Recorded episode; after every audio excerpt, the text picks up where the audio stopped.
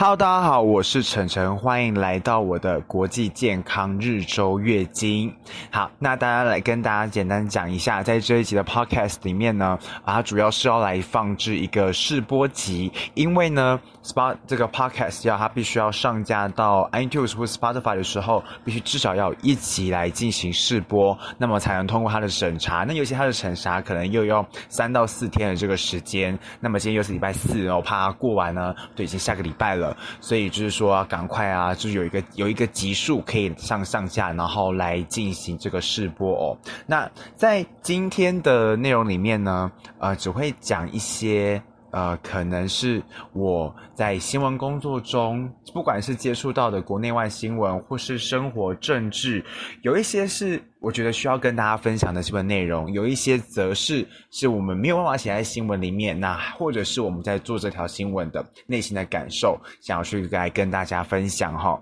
那那么究竟我的身份，或者是我的其他想要分享的细节，在之后的集数，呃。因为为了让让上下有这个时效性，所以呢，我们才才才会在之后的集数会来跟大家分享。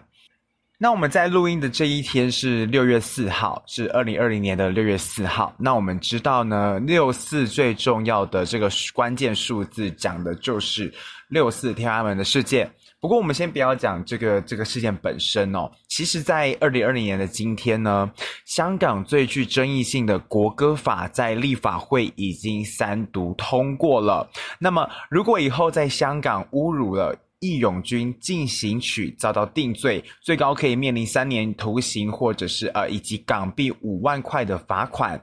那么。这个香港民主派人士都认为说，这应该算是侵害表达自由的恶法，然后侵害了香港现在的自治权。但我们知道，香港立法会现在站在多数的是建制派议员，那他们的护航下，最终以四十一票赞成以及一票反对的一个状况下通过了。那预计呢是在这个十二号的时候，就是六月十二号，它就会正式的通过了。那我们知道，其实外国人看台湾或者是看香港之类的这个国会，都会觉得，哎，我们真的是功夫国会。在过去，呃，比较早期，就是呃，我们还是小朋友的时代，呃，那个时候立法院就是每天都在赏巴掌啊、抓头发，这个打来打去。就是现在的立法院已经平和很多了哦，很少看到就是在那边打来打去，说大概就是太阳太阳花事件。的时候会比较激烈一点点，那没有想到在二零二零年今天，在香港的立法会也遇到了。那么就是因为要表决这个国歌法嘛，有那个议员啊，就丢了那个，在这几天有丢了一个腐腐臭的这个盆栽哦，然后就是想要阻止这个，想要阻止这个审议的过程啦。那其实这个过程中也蛮好笑的，因为就是嗯。既然被泼了臭水，或者是在这个地方有有很臭的盆栽在里面腐烂，那在这个立法会里面，基本上他们就是一个密比较密闭式的空间。那么这么臭气熏天的状况下，大家还是要求一一一定要这个表决，就是他们的官员啦，就是像香港政治以及内地的事务局局长，那他们在表决后有见记者，就是记者就问他说。你们不会觉得很臭吗？怎么会在这种状况下进行表决？那他还是说：“ 哦，我有戴口罩，我不是很会闻到臭味。”那么的意思就是说，他的鼻子不是很灵。那么在，所以呢，就是坚持要进行这个国歌法的表决。那么最后呢，就是已经通过了嘛。其实我们知道，就是香港相较于大陆啊，对不起，在中国，它算是一个相对比较自由的地区。他也有很多言论上的自由，他可能比较可以就是看到小熊维尼啊，或者是侮辱习近平，或者是一些呃对共产党不太友善的一些标志的出现。那么很多人都很有创意，然后甚至去改编了这个国歌，就像刘乐言出了一首歌叫《China》，那那个伯伯恩呢，他就做了一首叫《Taiwan》，就是互相比拼。那我们也就一样一样的这个旋律，但是我们改歌词去讽刺前一个艺人。那呃，香港人也大概就是对他们的义勇军进行去做对做类似的事情，所以后来才会有这个国歌法的表决。嗯，这个其实是有一些有一些有一些人有不一样的意见啦，因为国歌可能它代表的是一个一整个国家的这个整体的精神，像是在台台湾，我们因为当时建我特别是中华民国建国的时候，那个国歌是比较在那个国民党的这个建制下所写成的歌，所以它的歌词非常的具有呃国民党的色彩。那么在台湾也是个民主自由的国家，我们当然也可以因为呃我们对这个党派有所不满，所以我们也许也会对这个国歌啊去做一些修改，去嘲笑它。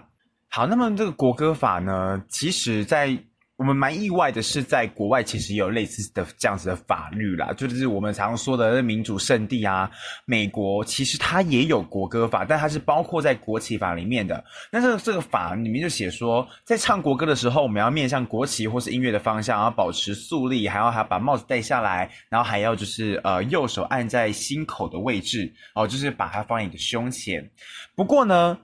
不一样的是，这个法这个这个条文是没有任何的法则，所以我们就算违反了，我们也不会受罚。那么在加拿大也是一样的相同的状况，但我们知道在比较相对齐全的国家，它的国歌法就是有。不一样的规定，在俄罗斯的话，它也是就有曾有法院去判说，如果说你去侮辱国歌的话，那他可能会触及到这个刑事罪，然后判处监禁一年的这个徒刑。乌克兰则是也是说，国民不可以嘲讽国歌，不然会被法律追究。而离我们比较近的，在东南亚方面，大马、马来西亚的国歌法的要求跟俄罗斯是很像的。像之前他们的歌手黄明志在台湾留学的时候，就曾经把那个马来西亚国歌《我的祖国》去改编，然后讽刺当地贪腐以及种族问题。后来他们的政府也是试着让这个法律去提告，然后后来这个黄明志就必须要公开道歉以及自行的反国自首。但其实我们除了从国歌法这件事来看，错过了不能修改国歌，然后来限缩大家的这个言论自由。其实在，在之前的这个国安法，就是在人大表决国安法，也是就是夯不啷当的就这样迅速的通过了。反正就是假民主的状态。虽然有一个人反对，但我们也不知道他是谁，只是可能想要让外界觉得说，哦，我们之前在表决哦，有一个人反对哦，所以我们就是真民主。但其实他们可能是假民主，外界是这样推测啦。因为那个时候大家都觉得是田北辰是他投反对票，就没想到他一直否认说，而、哦、不是我，不是我。好，然后所以呢，现在就是这个国安法跟国歌法都已经通过了。事实上，对于香港的民主以及自由是非常大的伤害。那么，国歌法表决表表决的这一天，就是刚好是六月四号，也是三这个香港每一年都会来纪念六四的集会，这是他们三十年来第一次的被打压。因为今年刚好遇到了武汉肺炎的疫情，然后警方就以防疫为由，就说哦，限聚令，就我们不能有太多人聚集在一起，然后去禁止他们来主办。直接这样禁止，其实也也是有一些解套，就是可能在一些模糊地带吧。那这个主办单位这个支联会，就是香港市民支持爱国民主运动联合会，哦，名字很长。那他们就是改说，我们用遍地开花的形式来悼念六四。好，那么就是毕竟呢，在以后国安法如果真的实行了之后。要悼念六四的这个活动，在在这个香港是可能会完全禁止的。然后甚至 CNN 还说，这可能是今年香港人最后一次悼念六四。那他们的地点就选在这个维园，就是知名的维多利亚公园周边，在八点的时候开始。其实大概就是因为香港人近几年从反送中开始，他们其实就是呃非常的团结而集结来到，都会。参与这样子的社会社会的行为啦，那那听说现场可能是有上万的民众，然后外面好像有不少民众准备要加入这样子哦。那么支联会的主席他们也是一样，就是会在附近发起蜡烛，就是过往的这个六四的这一些仪式，他们都会进行。而既然提到了遍地开花，它除了在维园之外，在荃湾、尖沙咀、屯门、旺角、大埔、西营盘。观塘、黄埔、将军澳都有一些聚集的一些行为，那么只是怕说在待会可能会有一些升温啊、那么就是可能会跟港警会有一些冲突的事情。其实，在最近的一个月内啦，这时期已经一个月了，大概从呃国安法就是传出有这个法律要出来的时候，呃，我们的电视台就做了非常多有关的新闻，大部分的时间都都在做一些个很口水、很没有。呃，这老实说，就是你，你把这则新闻做完，你好像就是对对，呃，怎么讲？就是反正对方就是不痛不痒嘛。因为我们请台湾的政治人物，可能是陆委会，可能是我们的总统蔡英文，或者是苏呃行政院长傅贞苏贞昌等人，他们可能就会定时或不定时的对这个大陆有些喊话的这样的行为，就是呼吁说，哦，希望我们不要有这个去伤害这个五十年不变的这个约定的部分。那么，就是因为这样子的新闻做出来了之后，我们只能让台湾的民众说，对我们的政治人物也很关心这件事情。我们呃，真真的是台湾的政府也不希望这些这样的事情发生，因为毕竟香港结束了，可能就换台湾了。但我们生活组就比较没有在 focus 在这件事情上面，因为毕竟我们就必须贴切的去关心人民的生活。所以那个时候，我们约访了非常多的台的香港人。从第一天开始，我记得是呃那个林荣基，就是那个书店的退退退来台湾的这个书店的老板。那我们访问了他，当时他就说，呃，国安法这个行径比较像是习近平他想要称帝的一个行为啦，就是。因为毕竟香港五十年不变，假设五十年这个五十年过去了，习近平已经年纪很大了，他就没有办法真的去掌掌握这个港澳的地区，所以他就是没有办法有这种当将军，呃，对不起，当皇帝的感觉。不过这当然是他个人的推测啦，但也有可能是他想要表现给党中央看说，啊，他不是一个人形立牌，不只是一个维尼而已，他是想要，呃，他是真的有办法做到这件事情。OK。呃，然后我们除了这个这个书店的老板之外，我们访问了在台湾读书的港生，就是没有回香港的香港学生。香港学生在台湾是一个蛮特殊的地位，港澳生其实都是他们，嗯，他们算是侨生的，判名额可能比较偏向侨生啦。在过去我读福大的时候是这个样子。今天那时候还蛮有趣的，有一次我们在上新闻系的一堂课，然后这个港生他就有问题想要问。老师跟老师讨论，他就举手，哦，对不起，不是，他是在一个演讲的场合，他举手哦，就说，呃，你好，我是从香港来的这个侨生，我有，我是谁谁谁，我有一个问题，然后没想到我们的系主任呢，立刻马上的呵斥说，你拿的是什么样的护照？特区的护照吗？上面是不是写中华人民共和国？那你就不是侨生，你是陆生。哇，那个当下真的是全场。就是大家哗然在心里，因为大家怕被那个系主任当掉，哦，好，突然岔开了。OK，其实港生都很关心自己国家的那个样貌嘛，因为毕竟香港的学生大部分会来台湾读书，要么就是第一个就是通常大部分都蛮有钱的啦，那这是可能是我们刻板印象，但确实我们遇到几个港生都比较有钱，那么他们来台湾就是想要体验跟香港不一样的文化。相较于香港，台湾还真的是更加的民主跟自由的风气是更盛行的。真的是你要做什么你就做出出，如果你真的是没有违法，那那为什么不做？当然，在香港也差不多，可是他们可能会有一些程度上的差异。所以当他们来台湾，他们享受了这么多呃自由的空气之后，他们会没有办法想象，今天有一天香港变成不是他认识的样子，他可能是已经呃。变得像中国这样的，你不能爱说什么就说什么，你不可以买一只小熊维尼娃娃放在身上，好，这就是一个他们不能接受的样态。所以他们在台湾，也就是呃，也很希望可以获得媒体的目光，就是他们其实受访都非常踊跃。呃，跟台湾人比起来，你知道台湾，我们去街访，我们连去街访的时候，那个台湾的学生都是躲躲闪闪。那香港生不一样，他们就是真的是，尽管他们戴着口罩啦，或者是有一些可能不愿意露脸。但大部分都是愿意就戴口罩受访的，他们都很愿意的来跟我们讲说他们所希望的状况是怎么样。那不外乎就是不希望香港变成就是有这个国安法的这个样态，还是需要有一些自由民主的空气。但是也确实是我们没有办法在这件事情上给他们太多的帮助。我们就是给他一个受访的空间，给他对一些喊话的样子，好像，呃，也许我们向台湾的政府喊话，是不是他们会放宽一些移民的条件，或者是想尽办法透过呃台湾的政府是有从美国去施压等等之类的。那但是最后他还是通过了。那我们也看到了，就是尽管川普他是做了非常多的这个行为，想要去阻止，最后还是没有成功，应该算是还没有成功啊。就是对。那川普的意见就是可以之后再说，因为这个还有非常多东西可以谈。呃，接下来我们到了下一个阶段，因为你知道港人呼吁呼吁呼吁访访问了一阵子，大家就会腻，就会不知道到底要问他什么。因为我们作为这个报告的角色，其实我我们真的去跟开会的时候，我们就会去问自己记者说：好，这今天这个香港人出来受访，他可以讲什么？他讲的跟昨天、跟前天、跟大前天有什么不一样？如果都一样，那我我我们真的是新闻就不新了嘛，所以我们就要新的。但我们还是持续的想要帮香港发声啊，那怎么办？我们就找了移民公司，然后刚好我们的记者非常的棒，他找到一间专做香港的移民公司，刚好老板是移民了台湾的香港的，所以他是真的是切切身的在体会现在进行这个移民潮的这个状况有多么的踊跃，大家有多么的着急，想要知道说我们要怎么样以最快、最简便、花最少钱的方式可以移民来台湾。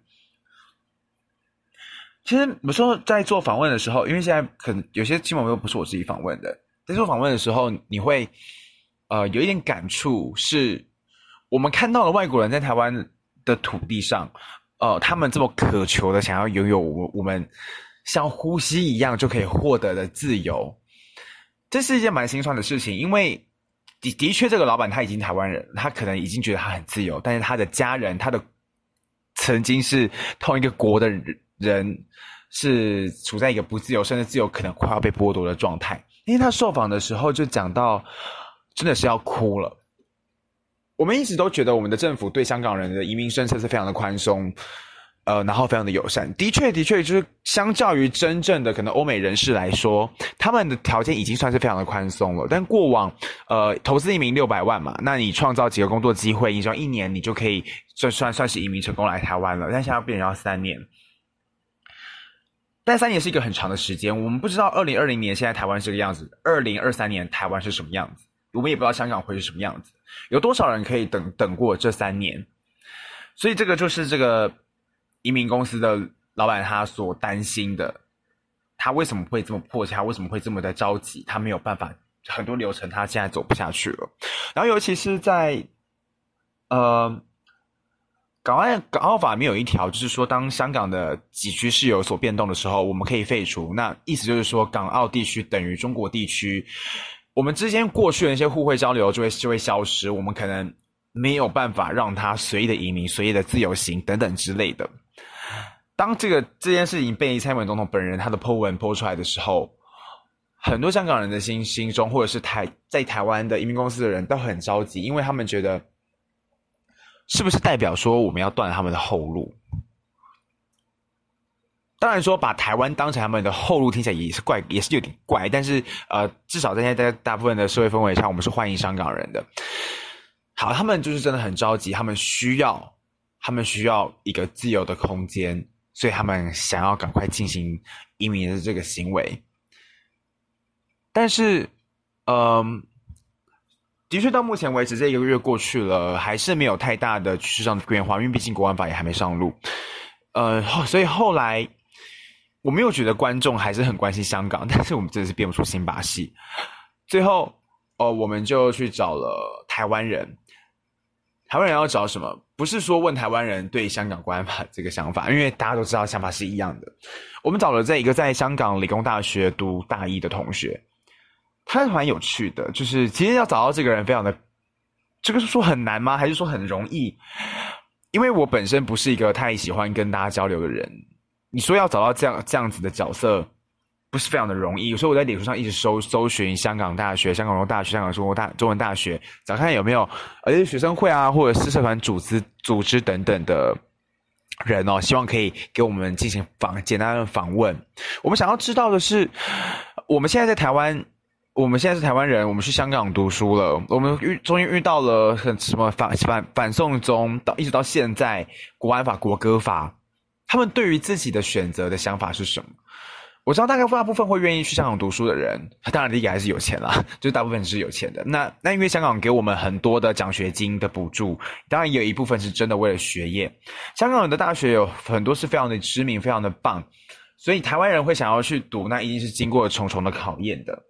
我经过我的重重的考验，我去读了一个香港的大学，我拿到一个国际都一定会承认的文凭，不像台湾，可能如果你挂台湾大学，有些地方还不会承认，有些国家甚至不会承认这个学历。好，我拿了香港理工、香港中文很棒的学历，但今天我们访问的这位陶同学，他是大一同同学，也就是说，他才读第一年而已。他在第一年的时间就遇到了这么多的香港的动乱，从反送中开始，一直到现在，到到疫情，到我们现在看到的这些国歌法、国安法。嗯，我不是说现在所有愿意回去读书的人，我都觉得他们是勇敢的。光是踏出，因为踏出国门去读书就很勇敢的啦。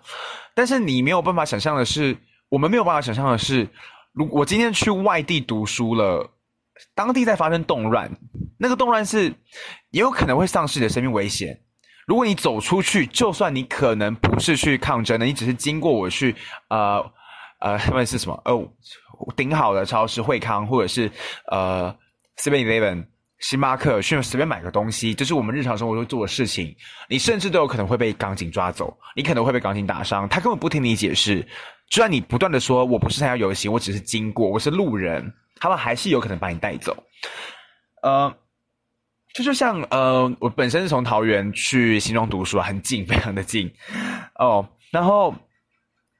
就像我也没有办法想象，如果当时我到了新庄，虽然真的很近啦，回家很容易，那当地发生了这样的动乱、这样的暴动，我会不会逃离这个地方？好，更何况当我才大一的时候就遇到了，我就会去想说，我要不要读完大二、大三、大四？我甚至会想说，我要不要下学期就休学？就我相信很多听众可能也是这样，呃，如果有听众的话，好，也应该也是这样想的。我们当我们还是一个学生的时候。哦，我们对自己的自主权没有这么的强，可能遇到了一点困难、一点的危险，我们就会想要逃回家。呃，但我觉得曹同学很厉害的是，他跟我们讲，那我相信可以出国读书，应该本身就是一个蛮厉害的人。他说这是他的选择，他他选择的路，他想要把它走完。其实我因为他一直在一这些香港是一直在不断的动乱，所以他根本不知道他接下来他能不能真的去读了第二个、第三个学期，他甚至不知道。他能不能再过去就学？就算过去就学了，也许他读了两年半、三年半，最后他那张文凭拿得到吗？这都是一个未知数，因为我们不知道香港的局势会变成什么样。这是一个很悲观的说法，但没有错，就是这样。那他还是说他愿意想尝试看看，他觉得是他的决定，所以他要走完。当然，必须说啊，他从反中东就是比较开始激化之后，他就大概就回了台湾。然后，因为香港大学就开始有一些线上的课程，然后到了疫情就完全转转线上了。那么，他其实大部分时间都在待在台湾了。但他蛮坚持的，是说他希望他在八月的时候可以赶快回到香港去。好，我们就是只能希望那个时候的香港还是我们认识的香港。好，我们在第一个话题已经聊了很多了。恐怕是没有第二个话题了。但我觉得有时候要去思考一个问题是，呃，因为脸书或者是 Instagram 的同温层的那个社社交的软体的机制，会导致我们看不到另外一方意见的。嗯，我回桃园的，就是回我的家乡的频率非常的低，但每一次回去，我们都会一起看新闻，可能是因为我自己做的事业的关系。我的想法跟他们、跟我的家人非常的不一样。我我也是一个很支持民主的一个过程。我认为，我们当然要 fight for it，对，我们要很很珍惜我们吸可以自由呼吸的每一一口空气。嗯，自由真的是钱买不到的，所以我会认为说，香港人为什么这么珍惜自由，是因为他们。他们可能看过失去是什么样子，或者是他们离失去的地区非常的近，所以他们没有办法接受自己变成那个样子。但台湾相相对是一个非常安逸的国家，我们在这边非常的过得非常安逸啊。我们就是呃每天上班下班，下班可以去吃饭，可以去健身房，可以去干嘛干嘛。我爱说什么就说什么，只要我不要侮辱别人，就不会被告。那被告了也不见得会被判刑，然后我甚至是不不见得需要赔钱。没错，这这这这是事实。当我们过得很安逸的时候，我们就会对外面的事情觉得：“哎呦，怎么这么乱？” 好，可能是指比较中中年或者是更更上一辈的资深公民，不要会这么想。好，他们就是想要平和，就想要平静的过他们的一生。但是，香港也是从年轻人的这个，就是差不多就是学运运的这个时代开始，开始往往上去刺激激发，然后到了上班族，到了中年人，甚至有一些老年人也也出来，希望守护香港的自由。我跟这样的意见非常的不一样我，我妈妈就会觉得说，呃，就我相信这是许多人家里长辈的意见，就会觉得啊，这些人都是被那个叫什么？被激化啊，被鼓吹啊，就是就有点类似这样，年轻人被骗了，被操弄去反这个反政府，然后呃，所以他们还会有很多什么丢汽油弹啊，什么什么之类的活动。呃，倒是回家我才会比较脱离我的同温层啊。但我我必须说，呃，有些人在安逸了过了一阵子，他们确实就会变成这样。我会。蛮能想象他们所想象的那个世界是什么，是什么样子哦。不知道大家对于香港抗争的想法是什么？如果是你，你会加入吗？今天在你呃，像我，我二十五岁，我刚出社会没有几年，呃，四年，三到四年。那我是一个在一个年轻力壮的的的的年纪，我要找一份新的工作是非常容易的。我要参与这样的活动，说不定我公司待的这个环境气氛相对年轻，说不定他们也支持。但是如果今天想象一下，我我不是二十，我不是二十五岁，我可能是四十五岁，我可能是五十五岁，我还在工作，我待在公我待在公司可能已经很久了，可能二十年或者是十年是资深员工。我的公司可能不像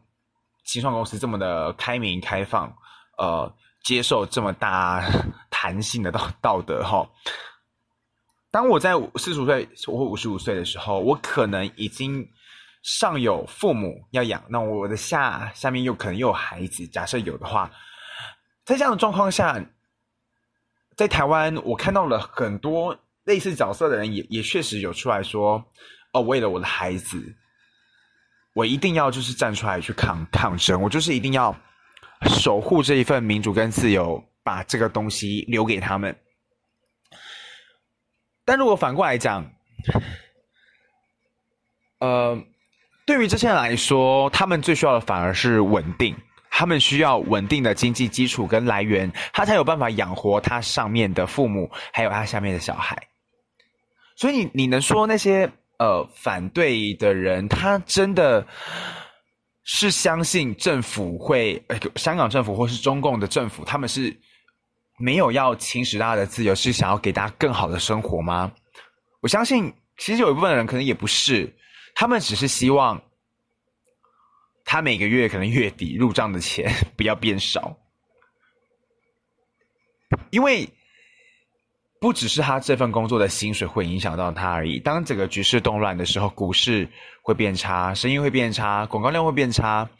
那么大家的压力就会相对的变得比较大。他的公司可能会资遣，可能会呃减薪，可能会放无薪假。这我相信这不是他想要，他不想，他不想要遇到或者是发生的事情。所以有些人他才会这么的呃 反对这样的事情会发生了。但如果我们继续在谈年轻人的抗争，大家有没有想过，抗争会不会有一个停损点？呃，我不知道，就是就我个人来讲啊，我们付出是会有一个新的听说点。然后像我们买买股票，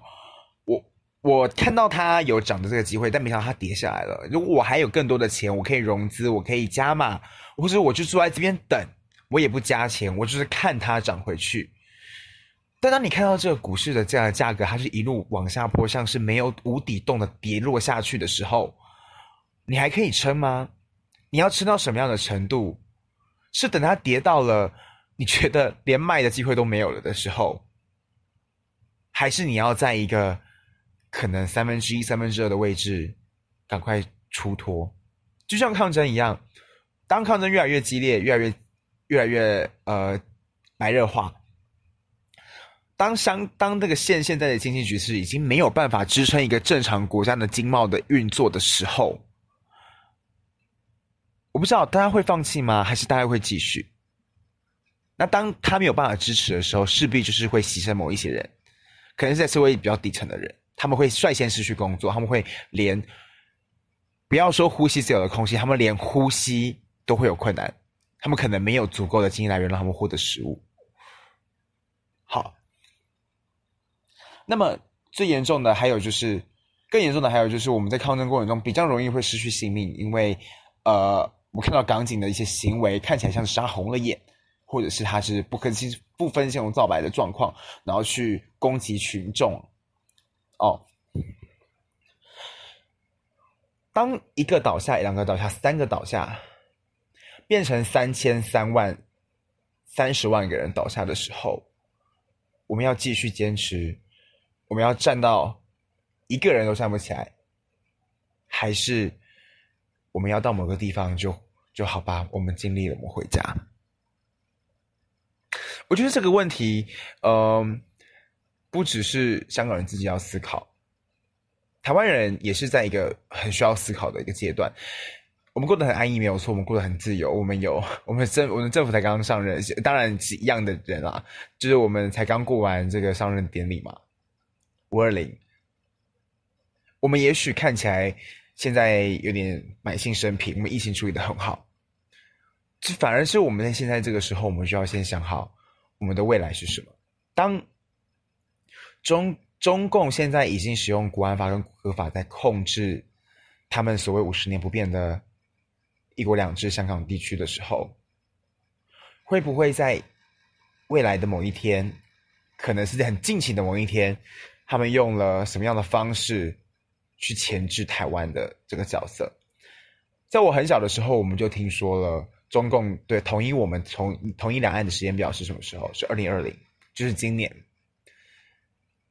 很多时候我们都会觉得说，不可能啦，怎么可能会？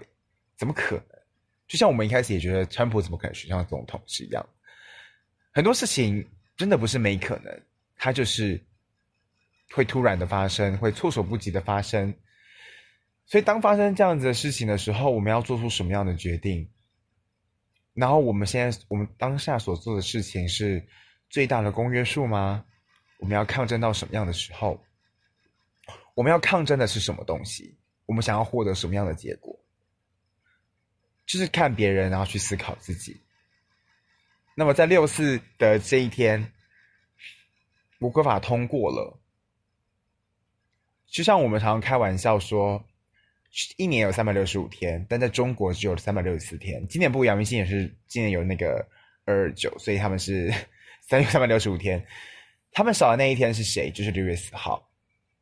林书豪今天早上 PO 了一个动态，说他吃了六个呃六吃六个汉堡，四个披萨吗？应该是，所以他的六四六四，他可能也不是故意的，但他 PO 出来之后，就立刻被小粉红出征。光是提到这两个字都不行，更何况是这一天。所以说，我们在过过程中，呃，我们在这个，我们在最近近一个月才看了这么多香港的局势，采呃采访了这么多香港人。说句实在话，台湾人真的很关心吗？啊，也没有，是我们幻想说他很关心，我们幻想说这是一个话题，大家会关心。但实际上好像也还好，在数据上的反表反应是看不太出来的。但我们还是尽力去找，因为我们是希望说，在呃，在我们。现在充斥着疫情新闻的时候，我们还是要持续的去关注一些国际上的事情。那么，尤其它离我们这么近，可能也许下一次就是轮到我们的时候了，就轮到我们要做抉择了。那我们会做出什么样的抉择？好，今天这个六四的主题就到这边。如果你有任何的意见，你可以留言给我，那么也可以追踪我的粉丝专业。感谢你的收看，我们再会。